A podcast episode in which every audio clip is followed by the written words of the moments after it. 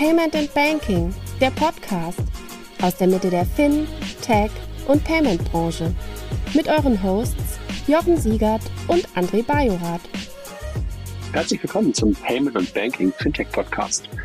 Der März ist vorbei der Jochen ist mir schon im Osterurlaub und trotzdem lassen wir uns es nicht nehmen, auf den März zurückzugucken. Jetzt haben wir schon Anfang April und wollen gemeinsam durch den wirklich relativ ereignisreichen März mal durchgehen. Guten Abend, lieber Jochen, nach Garmisch-Partenkirchen. Hallo, lieber André. Äh, schöne Grüße aus Bayern. Ich habe schon zwei Bier in mir.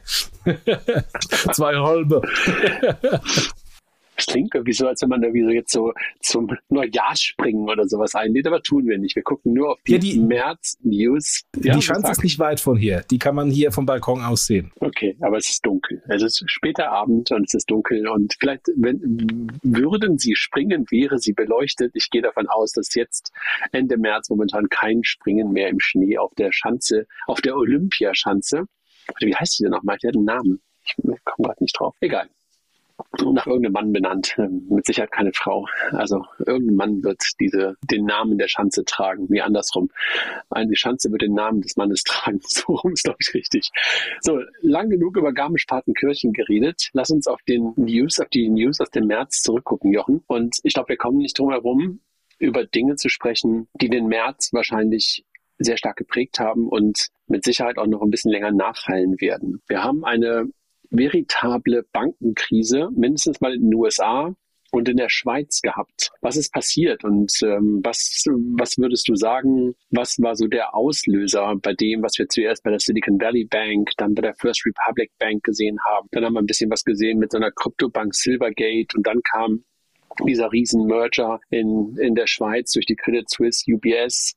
Was ist da passiert und äh, wie ordnest du das ein? Ja, wir haben ja, wir haben ja auch einen Artikel bei Payment Banking darüber geschrieben. Ähm, Im Grunde ist es eine eine Mischung aus einer Vertrauenskrise in, äh, in, Kombination mit Konzentration auf einige wenige spezielle Kunden, also insbesondere bei der Silicon Valley Bank, in diesem Kontext der Startups. Letztendlich war es ein Bankrun bei der Silicon Valley Bank, ähm, getrieben von ein paar VCs, die alle ihre Startups angerufen haben und die CFOs haben dann schnelles Geld weggezogen und die kamen dann einfach nicht nach, genügend Cash äh, zur Verfügung zu stellen und hat dann sich im Treasury verkalkuliert. Ähm, also eigentlich eine Management-Problematik in Verbindung Verbindung mit dem Bankrun, in Verbindung mit einem Konzentrationsrisiko auf einige wenige Kunden. Ähm, und das hat dann den ein oder anderen amerikanischen anderen Bankplayer noch mit runtergezogen. Und Credit Suisse UBS, gut, Credit Suisse war schon lange angeschlagen, hat äh, einen Skandal nach dem nächsten gehabt und dann hat dann die Vertrauenskrise, die ja mit der Silicon Valley Bank gestartet hat, dann auch auf Credit Suisse ähm, übergegriffen und dann musste sie zwangsgerettet werden von, von der UBS. Das ist auch aus deiner Perspektive ein Stück weit an dieser Intransparenz dessen, was da gerade stattgefunden hat. Also dass da,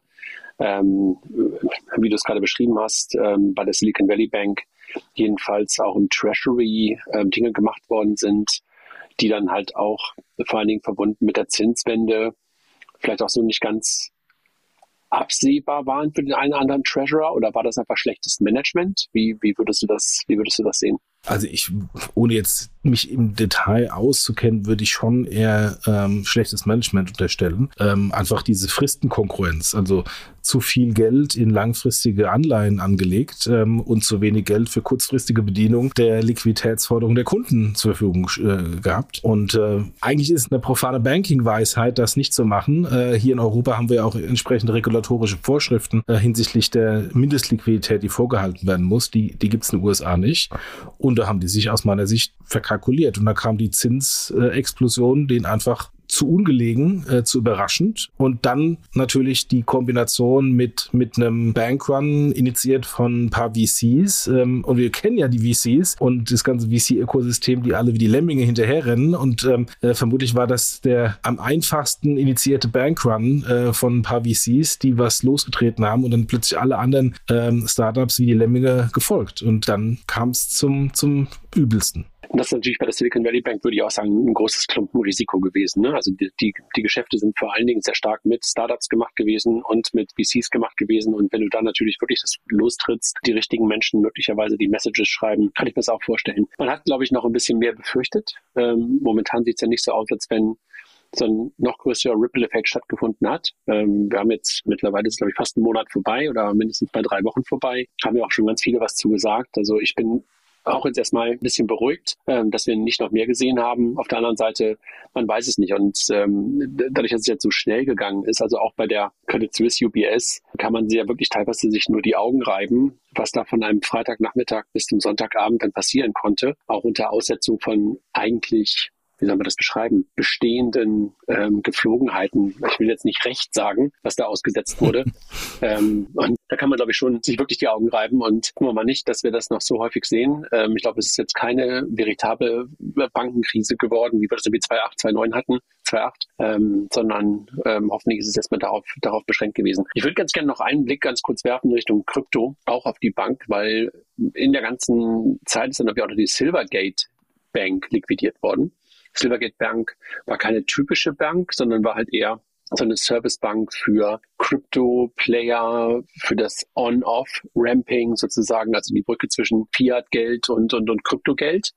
Und die sind in dem ganzen Atemzug plötzlich mit liquidiert worden. Hast du das irgendwie verfolgt? Ja, es hat ja, es hat ja äh, da die eine oder andere Kryptobank erwischt. Was da genau der Grund war, weiß ich gar nicht. Ähm, ob die jetzt äh, einfach vom Geschäftsmodell nicht funktionierte oder ob die Regulatorik zu heftig war oder einfach der Kryptowinter ähm, zu lang war für, für die Banken. Ich weiß es nicht. Ähm, aber ähm, es gab ja, gab ja nicht nur die Silvergate Bank, die liquidiert wurde, ähm, sondern auch eine New Yorker Bank, die auch sehr stark im Custody-Bereich im Krypto äh, war. Da, also hat es ein paar Kryptobanken erwischt. Was da genau der genaue Grund war, habe ich gar nicht mitbekommen, ehrlich gesagt. Naja, letztendlich gibt es jedenfalls den Rumor, dass das nicht nötig gewesen sei. Also dass die Liquidation nicht stattgefunden hat, weil keine Liquidität, also weil liquidiert heißt ja eigentlich, dass da nicht mehr genug Masse da gewesen wäre. Das wäre eigentlich nicht der Fall gewesen, sondern dass da einfach etwas schnell abgewickelt worden ist. Und das passt vielleicht ein bisschen dazu, was, was wir gerade auch sehen, dass in den USA gerade ein relativ starker Fight gerade stattfindet, ne, zwischen der Aufsicht ähm, und in Anführungszeichen dem ganzen Krypto-Ökosystem. Ich weiß nicht, ob du das mitbekommen hast.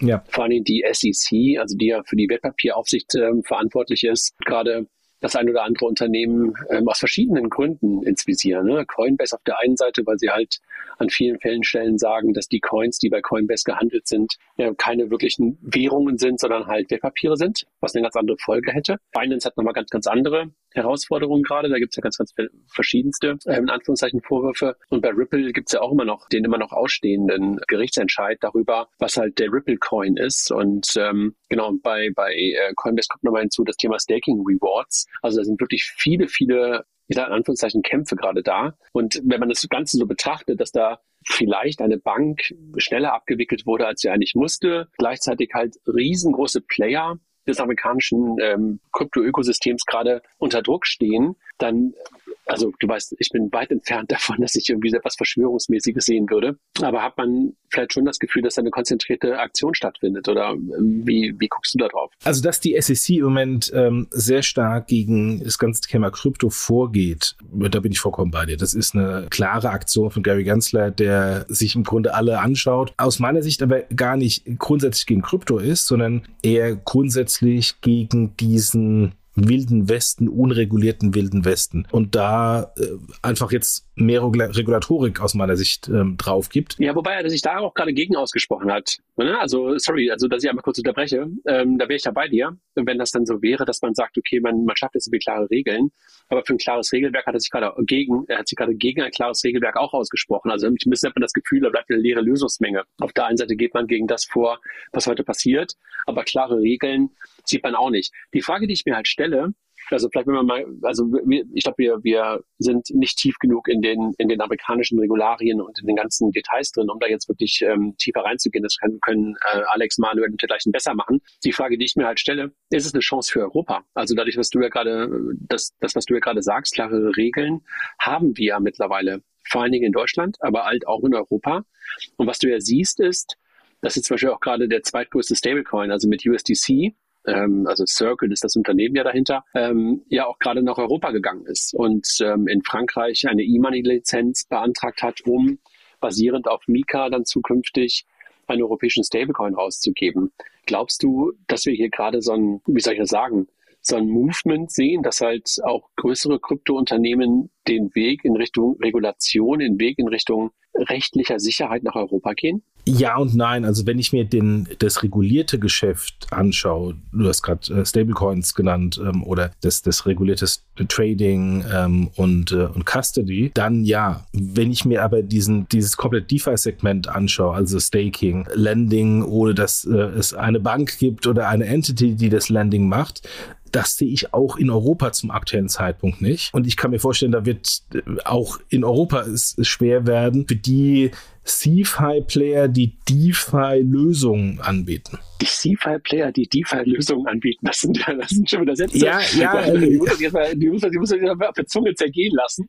Aber also ich, glaube, ich, ich komme ja immer daher, dass ich auch mal gesagt habe, DeFi ist, DeFi ist DeFi. Äh, und dann kommen natürlich dann die, die Experten, die sagen, nee, nee, nee, hier ähm, sowas wie, wie Circle, nicht Circle, wie ist diese pleite gegangene Staking-Plattform mit C? Die mit ähm, Nuri äh, geworben oder die Nuri-Gelder eingesammelt hat?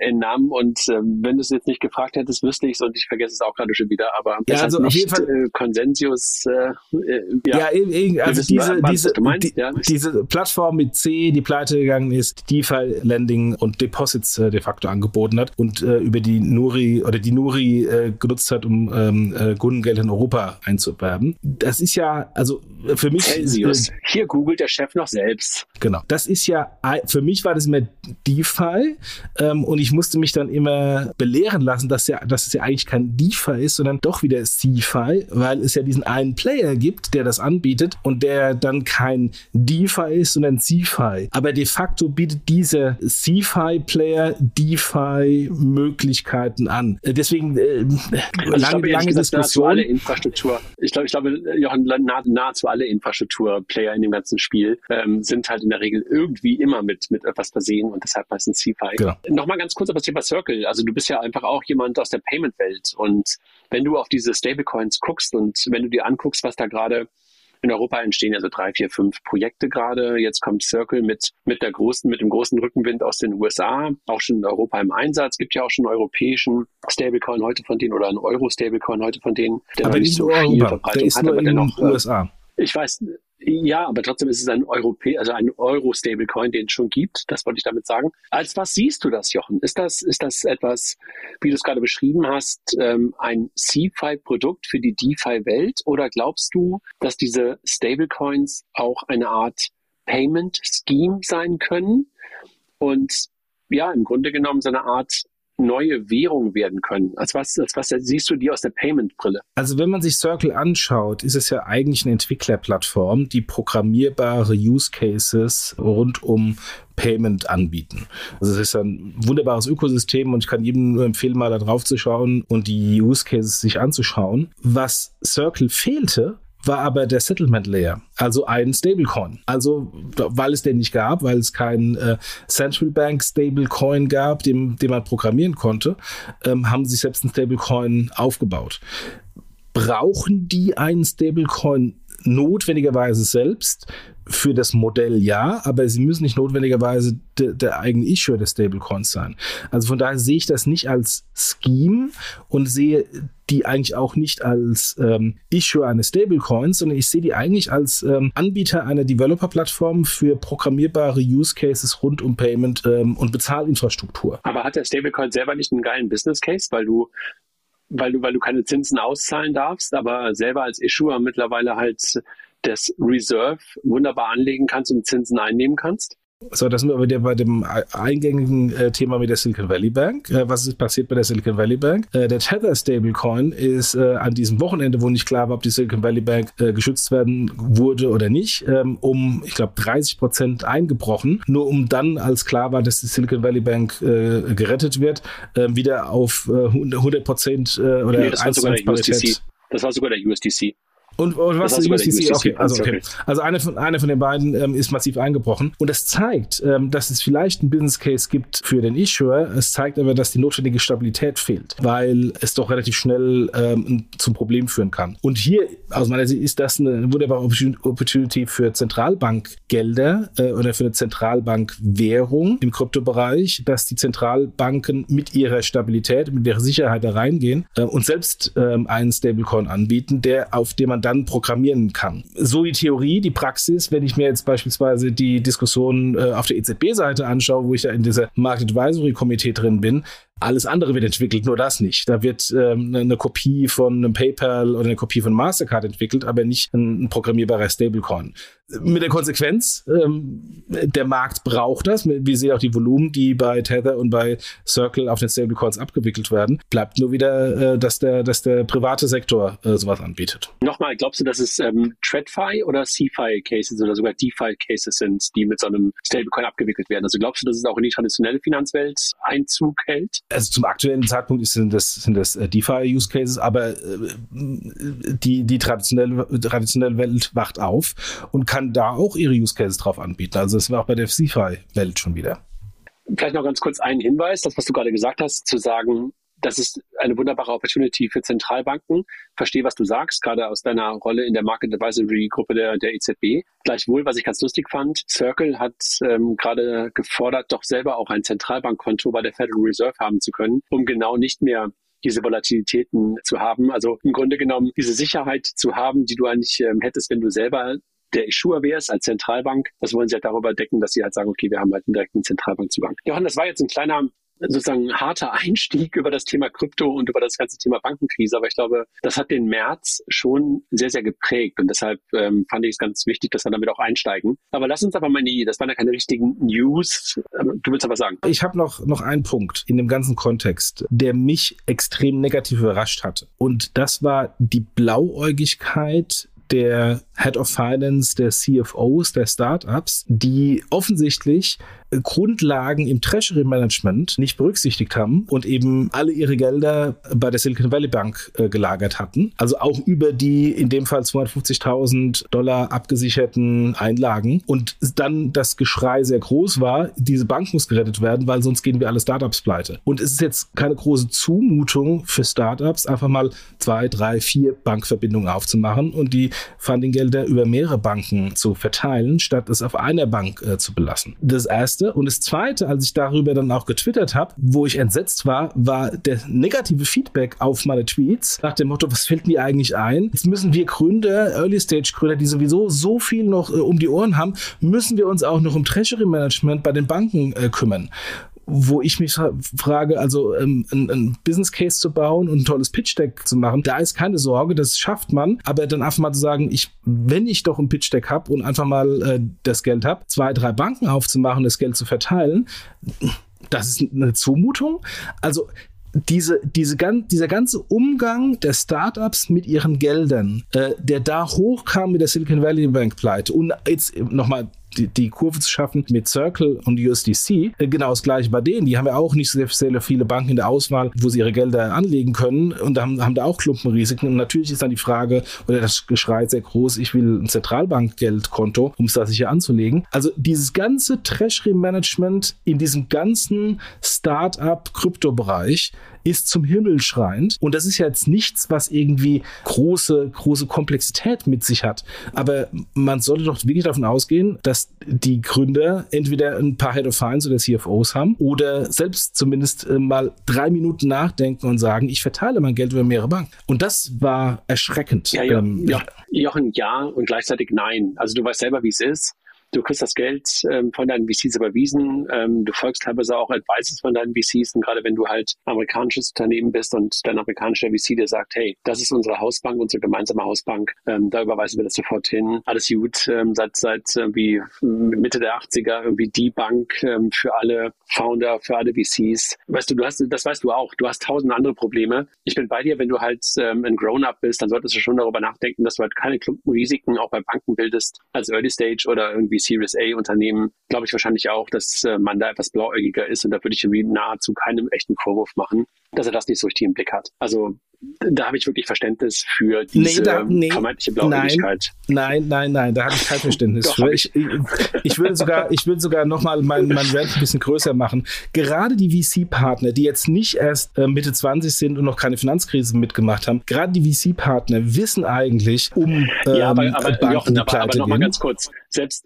selbst wenn du, kann mal, guck mal, du hast Funding bekommen. Lass mal davon ausgehen, du kriegst 10 Millionen Funding. Dann verteilst du ja nicht deine 10 Millionen irgendwie auf 20 Banken, um halt irgendwie ähm, alles sicher zu haben. Das machst du doch nicht wirklich, um die Einlagensicherung zumindest, komplett Dann zumindest über drei oder vier plus ein äh, Kauf von Staatsanleihen, um safe zu haben. Ich habe das zumindest, als ich CFO war, äh, so gehandhabt. Und mich, ich wunderte mich jetzt, dass ich offensichtlich einer der wenigen war, die das gemacht haben. Und vor allem mich wundert, dass die, dass die sehr seniorigen, grauhaarigen VC-Partner, ähm, die ja äh, gerade gerade beispielsweise hier ist hier äh, der Prozess bei FTX. Äh, ich sage ja VC-Partner, nicht graue Haare pauschal.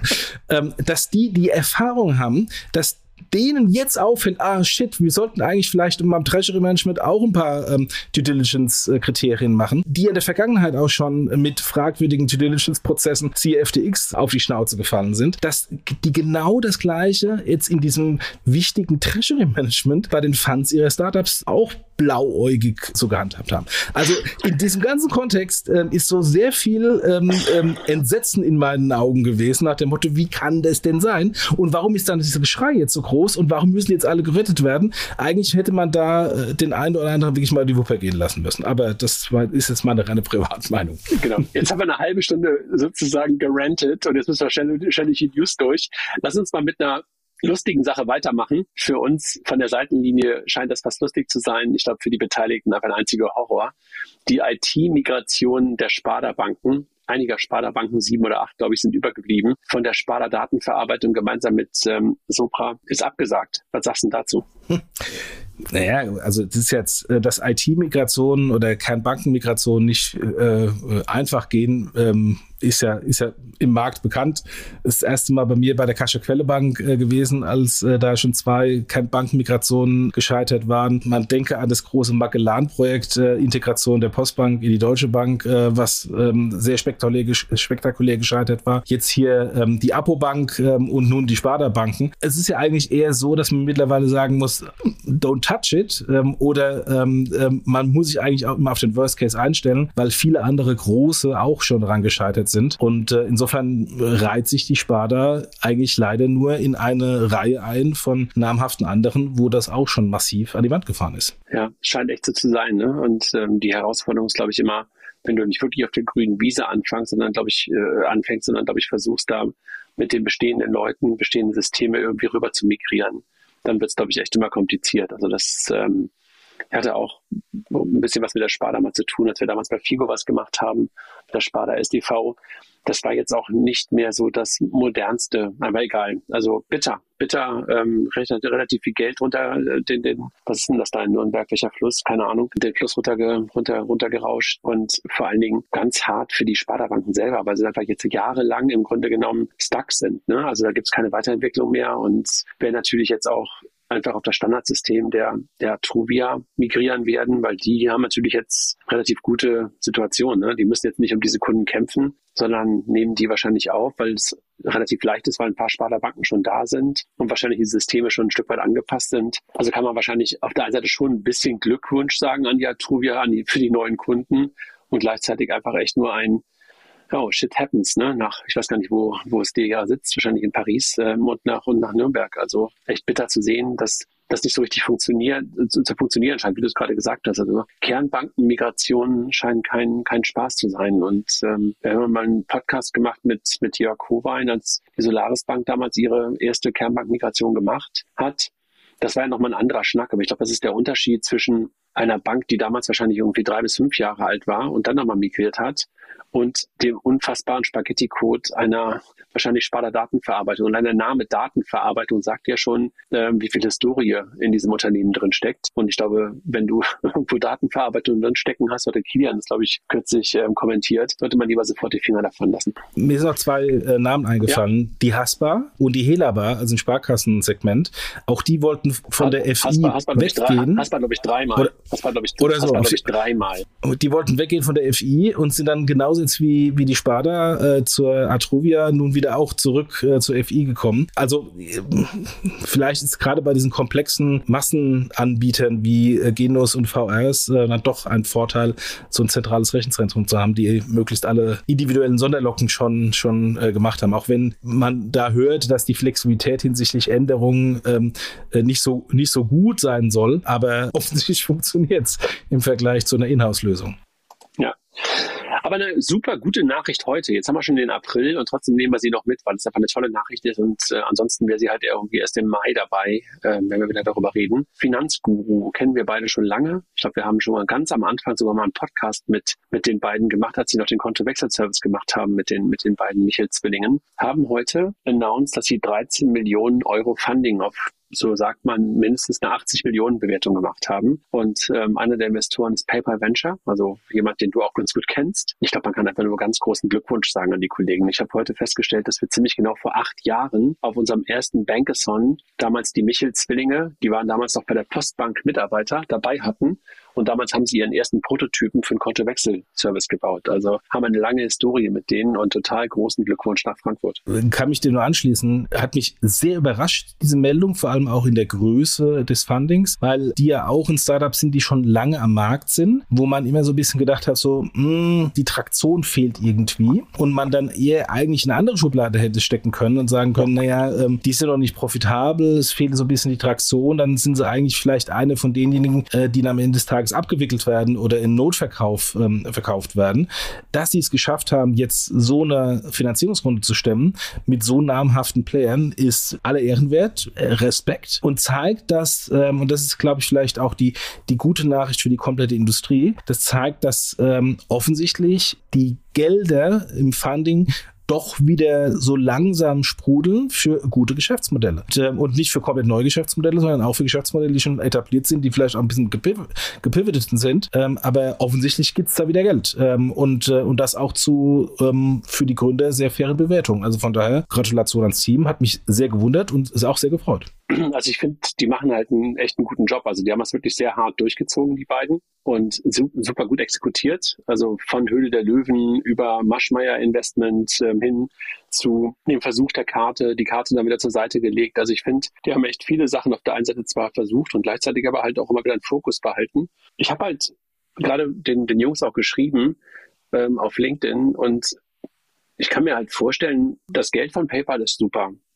Aber wenn sie halt noch mehr davon nutzen können, was man damals ja auch schon mal gedacht hat, Raisin, du erinnerst dich, Raisin ist ja auch äh, mittlerweile von PayPal ähm, ge gebackt, hätte man sich ja auch wunderbar schon Sachen vorstellen können, dass plötzlich ein Raisin-Konto wie bei Händlerkonten und sowas drin ist. Aber jetzt hier, selbst wenn du wenigstens so etwas wie das Peer-to-Peer-Payment von PayPal leveragen könntest, hast du ja einen Riesensprung gemacht. Ne? Also wenn du plötzlich vielleicht das als White Label ähm, in die Finanzguru-App reinbekommst oder sowas. Also das sind so Dinge, wo ich denke so, wow, das kann aber echt nochmal ein anderer Hebel sein, weil du auf die Art und Weise nochmal einen andere, anderen Zugang zu einer, ja, ist wahrscheinlich schon mittlerweile Infrastruktur bekommst, die du sonst niemals selber aufbauen könntest und die dir, glaube ich, echt immer einen Wachstumshebel geben kann. Also ich bin wirklich gespannt und drücke den, drücke den beiden Kollegen die Daumen. Ja, wobei ich weiß, ich kenne PayPal Ventures nicht, weil die lange nach mir ähm, gegründet wurden und ich kenne auch noch äh, denjenigen, der es gründen wollte in-house in bei, bei PayPal und ähm, äh, sich nicht durchsetzen konnte und ganz frustriert gegangen ist, mein, mein ehemaliger Chef Laurent Lemal. Ähm, und, äh, und jetzt gibt's sie doch. Jetzt kenne ich den, ähm, äh, den, den Fokus von PayPal Ventures nicht. Ist das nur ein Geldgeber, so wie Commerz Ventures, die mit der Bank ja eigentlich nichts zu tun haben und auch keine Integration mit der Bank zur Verfügung stellen, sondern rein Risikokapitalgeber sind? Oder hat PayPal Ventures tatsächlich eher auch ähm, die Vision, Synergien fürs PayPal-Geschäft zu finden und Ansatzpunkte in die PayPal-Plattform zu generieren? Keine Ahnung. Die sind mir ehrlich gesagt auch jetzt in dieser Pressemeldung das erste Mal aufgefallen, dessen Investment in, in Raisin, äh, Venture war nicht von PayPal Ventures, sondern von PayPal. Also irgendwann wurde wohl irgendwie PayPal Ventures gegründet ähm, und äh, vermutlich laufen jetzt alle Investments über diese PayPal Ventures, aber ich habe keine Ahnung, wie deren Fokus ist. Let's see. Wir werden sehen. Und äh, mein Punkt war ja nur, ich fände es schön, wenn sie halt auch das mehr als das Geld von PayPal bekämen. Nochmal PayPal bei der nächsten Meldung. MangoPay, einer der ja, übergebliebenen Marktplatz-Payments, würde ich jetzt mal sagen, also auch schon länger da, integrieren jetzt PayPal, so dass halt auf die Art und Weise noch einfacher die Zahlungsmethode von PayPal ähm, in MangoPay integriert werden kann.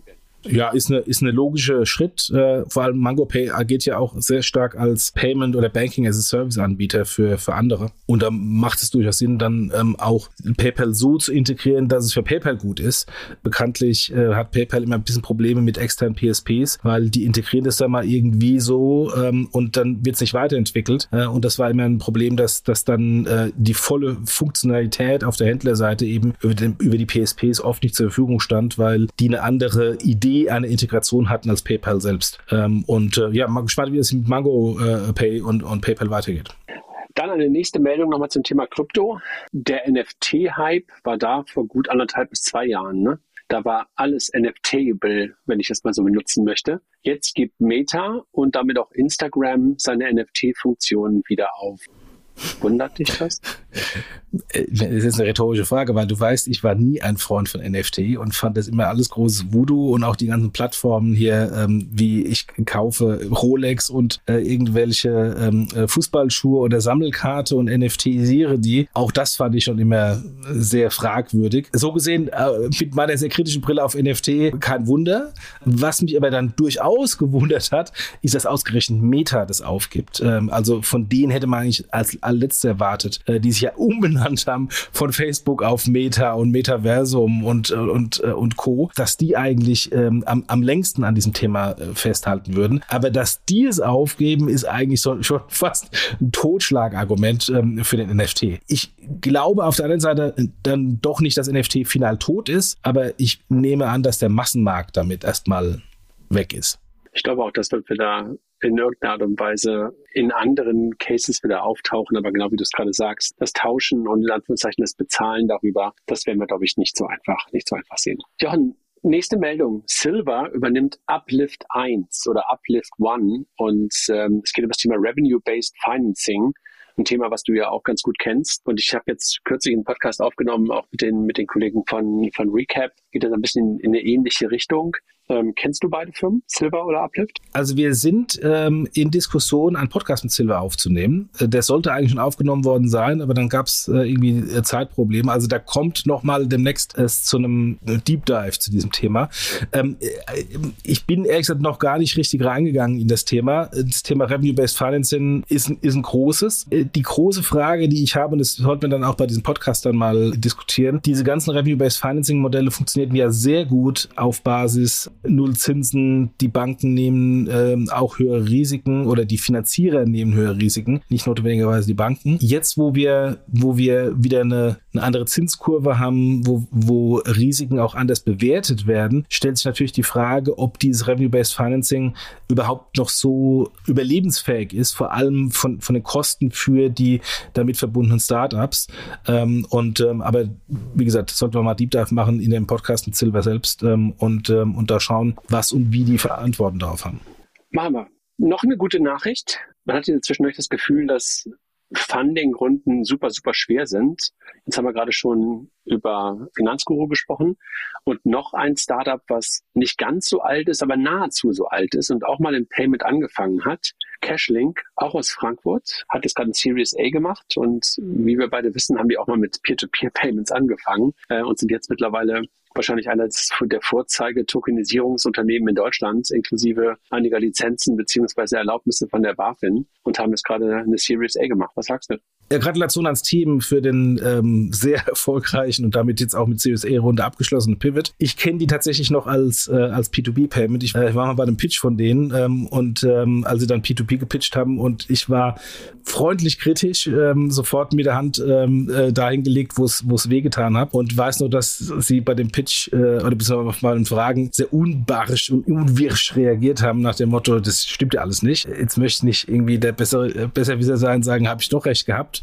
Ähm, nichtsdestotrotz, äh, dass sie den Pivot zu dem geschafft haben, was sie jetzt gemacht haben, ist extrem beeindruckend. Insofern ähm, haben sie den richtigen Trend frühzeitig erkannt. Auch da war ich am Anfang skeptisch, ähm, aber, ähm, aber da Infrastruktur... Ich habe auch nicht verstanden am Anfang. Ja, genau. Also vor allem der, der, der, Sprung, der Sprung von da nach da, der war für mich so... Äh? Das, äh, ja, aber sie haben es executed. So, aber sie haben es executed. Total. Und das, also, und das sehr, sehr total. gut. Also Chapeau hoch fünf äh, für Michael und sein Team. Also muss ich wirklich sagen, ähm, habe ich auch nicht gedacht, also aus diesem Peer-to-Peer-Payment, sie haben damals unser API benutzt, ähm, und äh, daran habe ich auch so gar nicht geglaubt. Und dann, als sie anfingen und sagen, wir tokenisieren jetzt und äh, gehen da irgendwie in Kryptoregisterführer, da war ich aber auch noch so weit davon entfernt, dass ich jetzt so, puff, what the fuck, was macht ihr und was hat das mit Payment zu tun? Nix, ja, verstanden. Ähm, aber deshalb war der Sprung für mich auch echt relativ weit. Jochen, noch eine Funding-Runde, ähm, etwas andere Dimension. Ähm, die Kolleginnen und Kollegen von Stripe haben 6,5 jetzt müssen wir drei Nullen dranhängen, Milliarden Dollar aufgenommen. Ähm, auf einer Bewertung von mittlerweile 50 Milliarden Dollar, äh, was ungefähr die Hälfte von dem ist, was sie noch letztes Jahr ähm, wert zu sein schienen. Ähm, sind ja immer noch nicht public, deshalb ist es ja immer schwierig, da wirklich eine richtige Bewertung äh, festzulegen. Jetzt haben wir mal wieder eine. Äh, 50 Milliarden und die ähm, Investoren sind jetzt auch nicht die, die kleinsten. Was sagst du? Äh, beeindruckend in der, in der Größe. Ich frage mich, warum sie nicht deutlich weniger aufgenommen haben und dann mal kladen Pfad an die Börse gehen, weil für 6,5 Milliarden habe ich jetzt mal so viel Geld, da brauche ich eigentlich erstmal kein IPO mehr. Es kann natürlich sein, dass, dass sie. Aber die Frage ist doch, warum willst du ein IPO machen? um äh, für meine Mitarbeiter äh, Second Market zu haben zum, zum Traden von den Aktien. Hast du, Hast du doch in den USA. Du hast doch einen Secondary-Markt für, für Mitarbeiteranteile. Also äh, so, ich glaube, so groß ist der Vorteil nicht. Also lass mal, lass mal wirklich drüber nachdenken, weil das siehst du doch mittlerweile häufiger, dass das ein oder andere Unternehmen viel länger sozusagen private bleibt, weil die VCs es auch viel länger halten wollen. Äh, gerade wenn du so eine Firma hast, wo du halt siehst, dass einfach noch, äh, gut, jetzt hast du natürlich durch diesen Covid-Effekt und jetzt ist es wieder ein bisschen zurück, ähm, hier mal einen, einen Downer drin gehabt, aber sonst ist das Ding ja immer noch weiter nach oben gegangen. Also warum willst du es Vorsteller an die Börse bringen? Also ich verstehe, dass du so ein Unternehmen, was so groß werden kann, einfach noch hältst ist ja fast schon ein bisschen wie, wie du deine Bitcoins hältst und hoddelst. Ähm, so hoddeln hier die VCs auf Stripe. äh, ja, andere, andere Thematik, ja. Ähm, aber auch die, auch die, auch die VCs wollen ja irgendwann mal oder müssen auch irgendwann mal ihre Gelder zurückzahlen an ihre, an ihre LPs. Und von daher ähm, ist dann ein Börsengang doch immer noch ähm, das, das Ultima Ratio äh, auch des ganzen VC-Modells. Ich, ich, ich verstehe es nicht. Also ja, es hat Vorteile, Profit zu bleiben, ja, aber es hat auch wahnsinnige Vorteile, insbesondere insbesondere für die Investoren, dass das Startup irgendwann mal ähm, an die Börse geht und dann auch Geld äh, zurückverdient oder zurückzahlt. Ja, äh, auch da, aber nochmal, du weißt auch, welche Nachteile dieses Public ähm, auch mit sich bringt, dass du halt von Quartal zu Quartal, von Quartalsergebnis, von, von, von ähm, Investorengesprächen, also ähm, Investorengesprächen quartalsweise äh, springst und springst und springst und halt nicht mehr so bauen kannst und nicht mehr so delivern kannst, äh, wie du das möglicherweise kannst, wenn du einfach private bist. Also deshalb, ich bin da wirklich ich verstehe, warum sie es tun, aber äh, lass uns zum nächsten kommen, äh, weil wir so ein bisschen, uns läuft die Zeit weg. Die Kolleginnen und Kollegen von Bison, also Börse Stuttgart, führen den Handel mit Wertpapieren ein. Klingt erstmal so, äh, wieso ist das sowieso klar? Börse Stuttgart wird wahrscheinlich eh immer schon Wertpapiere gehabt haben.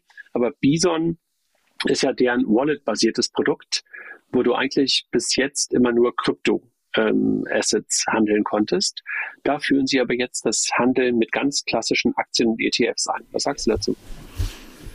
Äh, jetzt ist Bison ja nicht auf die Idee gekommen, weil sie Teil der Börse Stuttgart sind, sondern ähm, Bitpanda hat es auch schon lange vor Bison gemacht. Ähm ja, aber äh, wenn, wenn ich einmal unterbrechen darf, Bitpanda macht es aber, wie soll ich das sagen, nicht rein, ne? sondern das sind halt, ähm, das sind keine wirklichen ETFs, die du da, die du da kaufst, sondern das sind halt Konstrukte da drumherum, aber egal. Äh, äh bei ETF weiß ich nicht, aber Aktien kannst du ganz normal handeln bei, bei Bitpanda. Also das, und das geht direkt. Also so, so habe ich es zumindest verstanden. Weiter.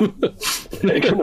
ähm, Und insofern, aber das äh, macht ja eigentlich Sinn, weil die Zielgruppe ist ja relativ nah. Also das sind ja Menschen, ähm, die, ähm, wenn die schon Krypto handeln, ähm, ist ja dann äh, das Handeln von Aktien, ETF prinzipiell relativ nah. In der Regel haben die auch schon Depots und dann macht es natürlich Sinn, ähm, äh, da vielleicht auch eine Konsolidierung auf der Depotseite herbeizuführen. Insbesondere, wenn ich mir anschaue, äh, und das ist mir neulich auch wieder gegangen, äh, bei einem etablierten alten Neo-Broker versus einem richtigen Neo-Broker, wie hoch die Gebühren dann doch noch sind bei den althergebrachten Brokern äh, oder Direktbrokern versus bei den coolen, äh, innovativen Neo-Brokern, wo es nur noch ein Bruchteil äh, der Gebühren ist. Äh, da habe ich natürlich ein wunderbares Argument dann äh, hier als Bison oder, oder Co zu sagen, komm, trade doch eben nicht bei deinem alten Direktbroker, sondern trade günstig bei uns ähm, und du hast alles in einer, in einer, in einer Übersicht, in einer Wallet. Und ähm, die Frage ist natürlich sowieso, ähm, was ich, was ich mehr trade. Trade ich eher Krypto häufiger oder trade ich meine Aktien häufiger äh, oder die Anspar-ETFs vermutlich weniger häufig. Ähm, von daher ähm, äh, kann es durchaus sinnvoll sein, zu sagen, ich lasse die Kryptowelt im Frontend und mache meine paar Aktientrades in der gleichen Wallet auch mit. Ich glaube auch, dass es einfach eine Erweiterung ähm, ist, A, der Zielgruppe und vor allen Dingen auch, ähm, genau wie du es gerade, glaube ich, auch ähm, sagst, dass du halt auf die Art und Weise mehr drehst. Ne? Also selbst wenn irgendwie, keine Ahnung, wieder ein Kryptowinter kommt, behältst du trotzdem deine Kunden ähm, und möglicherweise gehen sie dann mal eine Zeit lang in MSCI World ähm, bei ihren Sparplänen und, und machen möglicherweise keinen Bitcoin mehr ähm, oder keinen Ether mehr. Ähm, und vielleicht ganz kurz der Hinweis, du kannst ETFs kaufen, aber, also bei Bitpanda, ähm, aber mit Panda sind alles Derivate. Also das muss man, ist schon ein Unterschied. Ne? Also du investierst dann nicht wirklich richtig in Aktien, sondern mit Panda hält natürlich dann irgendwo in der Depotbank die ganzen ETFs und, und Aktien für dich, aber es sind Steine. Also muss es schon, muss man sich schon darüber im Klaren sein, dass das nicht das reine Handeln mit Aktien, das reine Handeln mit ETFs ist, sondern du kaufst Derivate. Dann ist es so bei mir gar nicht angekommen, obwohl ich Bitpanda-Kunde bin. Ja, also schon nochmal ein Unterschied. Ja, ja das, das merkst du ja auch nicht so unbedingt. Das wird wahrscheinlich irgendwo im Kleingedruckten drin sein. Ähm, aber auf die Art und Weise ist es, glaube ich, auch möglich, das Ganze zu machen, ohne dass du halt ähm, MIFID reguliert bist. Okay.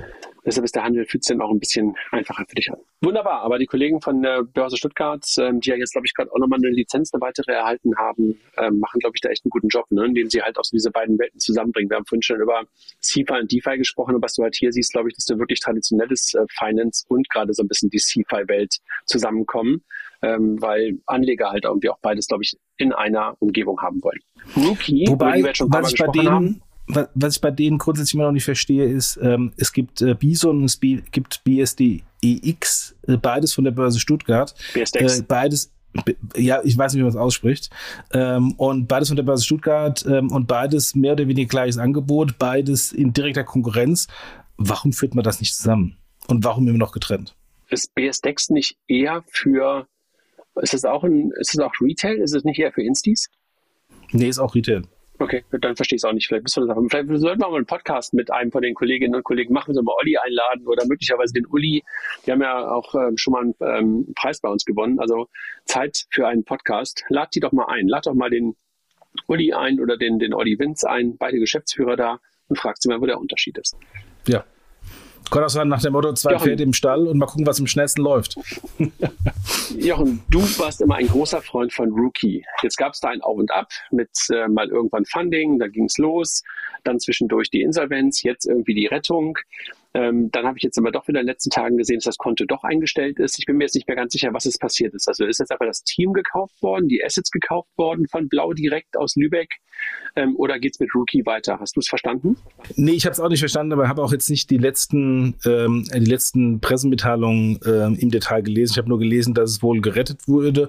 Ähm, äh, was ich ja prinzipiell sehr gut fand an Rookie war, äh, die haben eine tolle Lösung, die eigentlich äh, in die Schoße einer etablierten großen Retailbank gehört. Äh, insbesondere von der Retailbank, die schon äh, die Jungen äh, und Jugendlichen sehr früh ködern und dann häufig das Problem haben, dass sie dann, sobald sie 18, 19, 20 sind, zu einer Direktbank wechseln. Ähm, und insofern wäre das eine wunderbare Möglichkeit für, für eine große Retailbank gewesen, Rookie als ergänzendes Produkt zu haben. Hat wohl keiner so gesehen. Keine Ahnung, was, was jetzt mit, wie Blau direkt heißen die? Dann übernommen werden? Genau, lass mal gucken. Vielleicht wissen wir beim nächsten Mal mehr. Ich hatte mich, ich hatte nur gedacht, jetzt würde einfach das Team und alles weiterge äh, weitergeführt werden. Und jetzt habe ich dann doch irgendwie bei Klaus auf Twitter gesehen, dass das Konto doch eingestellt wurde. Vielleicht ist es einfach auch nur, dass man jetzt erstmal wieder alles aufräumt und dann das Ganze dann doch nochmal, äh, keine Ahnung. Dann, du hast gerade über die Treasury ähm, wie soll ich das sagen, äh, Defizite ähm, in der Startup-Welt gesprochen. Ähm, und jetzt hat Pile, das Unternehmen von Jessica Holzbach, die ja eigentlich äh, so etwas wie die Solaris Bank für Kryptounternehmen, für DeFi-Unternehmen werden wollten, ein Pivot gemacht und stellt jetzt für Startups Treasury-Lösungen zur Verfügung. Produkt, Firma oder Feature? Aus meiner Sicht ein totales Feature. Also ich frage mich, was, was da wirklich eine Standalone Company und Standalone Produkt rein soll. Ähm, also äh, ist für mich, also das Problem ist nachvollziehbar. Die Lösung als eigenständiges Startup ähm, bin ich sehr skeptisch. Das ist für mich ein Feature und kein Produkt und keine Company. Dann Crypto.com. Wir haben vorhin schon darüber gesprochen, dass momentan äh, so ein heftiger Gegenwind in den USA besteht äh, zum Thema Krypto, aber auch Crypto.com hat Probleme in Deutschland und zieht sich aus dem deutschen Markt zurück, weil man wohl nicht über die notwendigen Erlaubnisse, über die notwendigen Lizenzen verfügt. Was sagst du dazu? Also es ist jetzt offensichtlich kein Problem, eine notwendige ähm, äh, Krypto-Verwahrlizenz ähm, in Deutschland zu bekommen. Wir haben ja zig Beispiele dafür. Es ist eher vielleicht eine Frage, will ich sie denn überhaupt und will ich mich äh, einer BaFin unterwerfen und ähm, sehe ich denn den Markt als groß genug an, dass dieser Aufwand äh, sich für mich lohnt, ja oder nein? Und offensichtlich äh, sagen die Kollegen von Crypto.com, Nein. Und ähm, haben die deutschen Landingpages abgeschaltet. Ähm, ich, ich, also ganz ehrlich, ich sehe sowieso im Moment noch keinen großen, großen Bedarf für eine weitere große internationale Kryptobörse. Wir haben, wir haben gerade über Bison gesprochen, wir haben äh, BSDX, wir haben Bitpanda, wir haben so viele Player in dem, in dem Markt. Da kommt Krypto in einen Markt, äh, Crypto.com in einen Markt rein, der schon sehr stark verteilt ist. Siehe auch äh, Coinbase, die schon, schon aktiv sind. Die Frage ist natürlich, was glauben Sie, wie viele Kunden Sie gewinnen können äh, von den, von den Bestandsplayern? Und ähm, ist der Aufwand es wert, die komplette Regulatorik zu gehen oder nicht? Und offensichtlich war es ihnen nicht wert genug. Ich fand es ein bisschen komisch, ehrlich gesagt. Also man hatte ja scheinbar auch einen Partner, dessen Lizenzen, dessen Erlaubnisse man nutzen wollte. Hatte wohl auch schon eine Vereinbarung geschlossen, waren auch bei der BaFin unter deren Namen gelistet. Und dann ist wohl scheinbar diese Vereinbarung nicht zustande gekommen. Da hat man trotzdem in Deutschland weitergemacht. Das finde ich ein bisschen merkwürdig. Ja, und dann ja. hat man halt Ärger bekommen, dass es irgendwie ohne Erlaubnis nicht funktioniert. Da zieht man sich zurück. Eigentlich ein geiler Name, ne? Also fast schon der Gattungsbegriff schlechthin. Absolut. Und ist es nicht die Arena, die, die ehemalige Staples Arena in, in, äh, in Los Angeles, die mittlerweile genau. ja. die, die Crypto.com Arena heißt, wo die, wo die, wo die Lakers spielen? Ja, lass uns mal, mal schauen, was daraus wird. Dann eToro. Ich bezeichne sie ja immer ein bisschen despektierlich als äh, die neuen Wettanbieter äh, des Fußballs, sichern sich 250 Millionen Dollar. Ich würde mal so sagen, das war eigentlich ein Spec, der geplant war. Der ist nicht zustande gekommen. Und jetzt macht man eine etwas andere Art von Runde. Das heißt, man macht ein Advanced Investment Agreement und nimmt Geld auf irgendwann rauskommende Aktien auf. Klingt ein bisschen konstruiert. Mal gucken, ob es gut geht. Aber scheinbar ist Geld nötig gewesen. Ja, wobei die Frage ist, äh, so wie ich lese, ähm, ähm, ist das Geld noch nicht geflossen, sondern wird dann zukünftig fließen. Also ich hole mir das okay, von den Shareholdern zukünftige Aktien rauszugeben für Fundraising. Nee, ist eine Vorauszahlung für Aktien. Ist eine Vorauszahlung Ach, die, die Zahlung ist schon gekommen. Ah, das war wirklich komisch. Okay. Ähm, genau. Ja. und dann werden die Aktien nachher zugeteilt. Also wenn dann nachher dann irgendwann ein, was auch immer passiert, äh, dann werden die Aktien zugeteilt. Also das ist schon Klingt. ein großes Vertrauen. Klingt ein bisschen wie, wie, wie ein Loan, ne? Genau, Convertible Loan, genau. so klingt es. Aber gut, ähm, mal gucken. Ähm, man sieht sie ja immer noch im Fußballstadion vor allen Dingen. Und ähm, naja, mal gucken, ob das erfolgreich wird. Molly und Billy kooperieren. Die beiden Namen jedenfalls passen gut zusammen. Ähm, beides Payments. Äh, die einen halt für das Thema Small Medium Business ähm, am Point of Sale und E-Commerce. Ähm, und Billy ja mittlerweile komplett auf das ganze Thema Buy Now Pay Later Rechnungskauf für Small Medium Business gegangen. Scheint zusammenzupassen, ne? Ja, wobei, äh, also äh, passt zusammen, weil Molly einen sehr starken SMI-Fokus ähm, hat. Ähm, aber so wie beide, vor allem Billy, es kommuniziert haben in Social Media, ähm, habe ich irgendwie die, den Hype nicht so ganz verstanden, weil Molly ist halt eine von eine Handvoll oder zwei Handvoll PSPs, wo ich zwangsweise drin sein muss, äh, dass da so ein Bass gemacht wurde. Hey, ich bin bei einem PSP drin, ähm, da habe ich nicht verstanden. Ähm, aber hast du eigentlich zusammen. schon mal darüber nachgedacht? Hast du eigentlich schon mal darüber nachgedacht? Ich habe ja gestern Abend mit jemandem darüber gesprochen. Ich habe mir gestern Abend so gedacht, eigentlich hätte es sowas wie Molly doch gar nicht geben dürfen, diesen Bereich hätte SumUp doch komplett erdrücken müssen, oder? Äh, anders. Eigentlich hätte Stripe das machen müssen, aber Stripe hat offensichtlich ähm, was offen gelassen, was, was Molly gefüllt hat. Und ja, ähm, äh, das hätte auch SumUp füllen können, diese Lücke, die Stripe äh, offen gelassen hat. Stimmt. Dann, Ellen war das Wealth Management Tech-Unternehmen aus Berlin verliert die M&M Warburg Bank, war damals mal groß angekündigt. Und der Warburg Navigator, der der Robo-Advisor der Warburg Bank war, äh, wurde gebaut auf der Ellenbar-Technologie ähm, und jetzt ist das Ganze beendet worden und Investify äh, übernimmt das Geschäft. Ja, also das find, fand ich keine beruhigende Nachricht. Ähm, und ich mache mir ehrlich gesagt auch ein bisschen Sorgen um Ellen war, weil ist ja nicht der erste Kunde, den sie verlieren. Ähm, haben schon die Fürst, Fürst, fürstlich-kartellsche Bank verloren in Würzburg. Willst du noch haben, Bier? Sag nochmal. ist, kein, ist kein Bier hier, wir haben nur Wein im Kühlschrank, aber nach dem Podcast. Und, ähm, und waren ja auch bei der DKB mit drin. Ähm, und die, die Zielgruppe für Ellen war ist natürlich jetzt nicht so extrem groß. Also ich habe da vielleicht auch eine Hand oder maximal zwei Handvoll Player, Banken ähm, in, ähm, in, in Deutschland, die sich dafür qualifizieren würden. Und, ähm, und jetzt, dass da so große Kunden wie Warburg abspringen, ist kein gutes Signaling. Ähm, und von daher, also wie gesagt, ich mache mir Sorgen um Elin War und hoffe, dass das Team da den, den Turnaround schafft. Ja, drücken wir die Daumen nach Berlin. Ne? Dann Mercedes Pay Plus startet. Jochen, so ein Thema, was du ja auch so gerne magst. Also In-Car Payment. Was kann man sich darunter vorstellen? Ja, was die sich halt irgendwie, was sie erhoffen, ist, dass ich äh, im Auto meine Apps, meine Musik-CDs, mein Tanken, mein Maut und was auch immer kaufe äh, oder bezahle.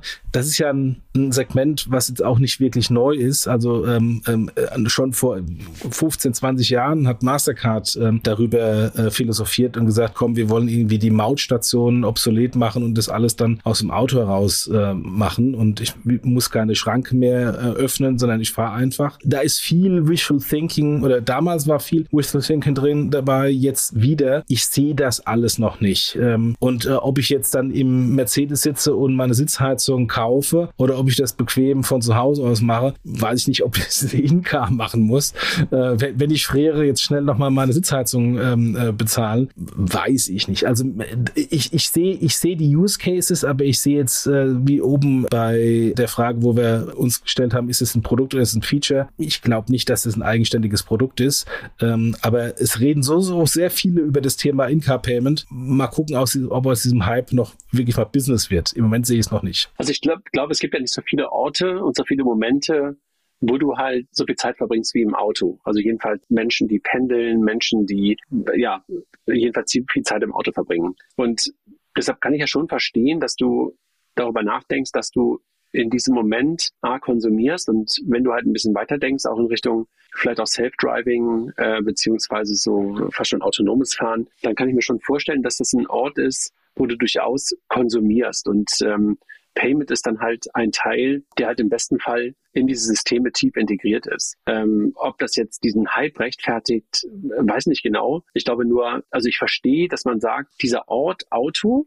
der aus einer Art Secure Place ist, weißt du, wo du so Dinge tust und wo, wo, du vielleicht irgendwie auch ein bisschen dann auch, wie gesagt, konsumierst, auch wenn du vielleicht auch im Beifahrersitz sitzt, dass da Konsum stattfindet und mehr stattfindet als bisher, und nicht nur das Tanken zu bezahlen und nicht nur noch weitere Features für das Auto bezahlt, sondern halt eher darüber nachdenkst, wie du die großen Monitore in dem Auto auch für andere Sachen benutzt. Ähm, das kann ich mir schon durchaus vorstellen. Also deshalb verstehe ich, dass man darüber nachdenkt, ähm, dieses, diese Umgebung, ähm, in dem man viel Zeit verbringt oder eine ganze Menge Menschen viel Zeit verbringen, so zum Konsum, zum Konsumraum zu machen. Weißt du, also wenn ich das einfach so ein bisschen auf einer, auf einer größeren Ebene betrachte, verstehe ich, warum man da ein Stück weit auch aus der Payment-Brille drauf wettet. Ja, prinzipiell höre ich dich und ähm, kann da auch viel äh, zustimmen. Das ist schön. Äh, das Problem, was ich habe, ist, was ich auch hatte damals beim äh, Bezahlen äh, der Tanksäule aus dem Auto oder aus dem Mobiltelefon heraus, eben nicht mehr in die Bude rein zu müssen an die Kasse, werde ich das machen mit meiner bestehenden Infrastruktur, also mit meinem iPhone oder mit meinem Android oder im Auto mit Apple CarPlay oder Android äh, Car, wie auch immer es heißt, oder werde ich da eine neue Plattform mit einem neuen Login mich einlernen, mir einen neuen Login versehen, um dann irgendwie alle drei Monate mal irgendwie was zu kaufen und dann, wenn ich kaufen will, mein Passwort vergessen habe Ich glaube ja, nicht das ist dran, der Punkt, den ich dass, sage. Das ist, der, das ist ja der Punkt, den ich sage, Jochen. Also, dass du halt das Ganze so tief in das System rein integrierst und es geht vor allen Dingen an Menschen, die halt das Ding nicht nur alle drei Monate benutzen, sondern halt mehr oder weniger jeden Tag benutzen und dort etwas konsumieren. Und das kann ich mir schon vorstellen, dass du dann nutzungsabhängige Dinge irgendwo integrierst. Und das ist ein anderer Case, als, als äh, dass du alle drei Monate, sechs Monate mit den Kindern in Urlaub fährst oder irgendwo hinfährst und dann Film freischaltest. Dann bin ich bei dir, dann vergisst du das Passwort wieder und deinen ganzen Kram. Aber vielleicht musst du es auch gar nicht wissen, weil das in deinem Finger dranhängt, weil du einfach nur dein, deine biometrisch dein, deine, dein, deinen Daumen draufhältst oder deinen, deinen, deinen Zeigefinger draufhältst und das Ding dann doch bezahlt. Also ich verstehe sozusagen diesen Ort als Konsumort nutzbarer zu machen, das verstehe ich. Verstehe ich auch. Ich verstehe nur nicht ähm, der Versuch, gegen die großen etablierten Ökosysteme anzukämpfen, weil ich weiß nicht, wie es bei dir mit dem Navigationssystem ist. Ich habe ein eingebautes Navigationssystem. Was nutze ich? Nicht das eingebaute Navigationssystem, sondern jetzt nutzt man, man Apple äh, äh Maps und Google Maps, weil es besser ist, weil es besser integriert ist, weil meine Uhr ähm, mich hinweist, wenn eine Kurve bevorsteht, etc. Ähm, und ähm, im, im Car-Payment sehe ich es genauso. Ich glaube nicht, nicht, dass sich da ein neues Ökosystem mit neuen Plattformen entwickeln werden, sondern einfach die bestehenden Plattformen genutzt werden. Lasst mal sehen, was da passiert. Und ich glaube, es ist ja ein Zusammenspiel mit Visa. Also bestehende Infrastrukturen werden, glaube ich, auch da ganz gut genutzt. Also es ist ja Mercedes Pay, aber ich glaube Infra von Visa. Lass uns auf die Personalien schauen. Wir haben noch ein paar Personalien. Ähm, einmal auf der unserer Seite haben wir, glaube ich, auch schon drüber gesprochen. Neue CFO, Katrin Stark, ähm, jetzt als neues CFO zum Heidelberger Zahlungsdienstleister. Ist es noch Heidelberg? Ich glaube, mittlerweile sitzen sie in Berlin, ne? Berlin, Unser. ja, haben das Headquarter alles in Berlin. Ja, genau. Ja, Glückwunsch, Katrin. Seit dem 1.3. ist sie dabei. Ähm, ist, glaube ich, ein tougher Job. Ähm, drücken wir ihr die Daumen. Sie hat unsere, war die Juryvorsitzende für das Fintech des Jahres, macht sie ja schon das, hat sie schon das zweite Jahr gemacht. Hoffen wir mal, dass sie dieses Jahr noch die Zeit dafür hat, wenn sie jetzt der CFO eines Payment-Anbieters ist. Dann ja, und vor allem eines Payment-Anbieters, der äh, in, auf der, auf der BaFin-Seite das ein oder andere Problem hat. Ähm, und ja, da das noch hat CFO nichts damit zu tun, das ist ja ganz easy, ne? Äh, nee, ich finde, eine, eine, eine Katrin ist da ja auch perfekt, weil sie die Erfahrung hat äh, als ehemalige Bankerin. Äh, wir hatten ja auch in einem alten Podcast mal drüber geredet, ähm, ob man, ob man beim Management die, die Erfahrung in dieser Form hat, ja oder nein. Und offensichtlich habe nicht nur ich das kritisch gesehen, sondern auch die Gesellschafter. Ja.